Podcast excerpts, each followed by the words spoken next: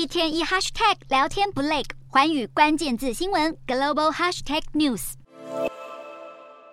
出动军机军舰扰台，还在国际空域驱离美国军机，共军危险行径已经成了家常便饭。中国如果武力犯台，会招致什么样的后果？国际社会严谨看待。美国共和党籍参议员苏利文二日发表演说，讲解为什么台湾的安危如此重要。苏利文强调，关键就在于晶片。苏利文表示，光是疫情期间的晶片短缺，就对美国经济造成新台币七兆多的损失。要是攸关世界大局的台湾晶片厂不幸落入中国手中，全球经济损失将突破七十六兆新台币，引发灾难性后果。而更令人担忧的是，美军最尖端的武器，包括 F 三十五隐形战机、雷达系统以及长程导弹，都依赖先进晶片打造。如果制造商被中共掌控，将对美国构成严峻国安威胁。苏利文曾是美军陆战队队员，在一九九六年台海危机期间搭乘航舰巡弋台海，亲身体会过中国对台湾构成的军事威胁，因此也多次建议盟友效仿美国，拟定制裁法案，吓阻中国。同一时间，美国国防部印太事务助理部长拉特纳也呼吁华府强化对中国的吓阻力，确保侵略的代价高得让北京无法接受。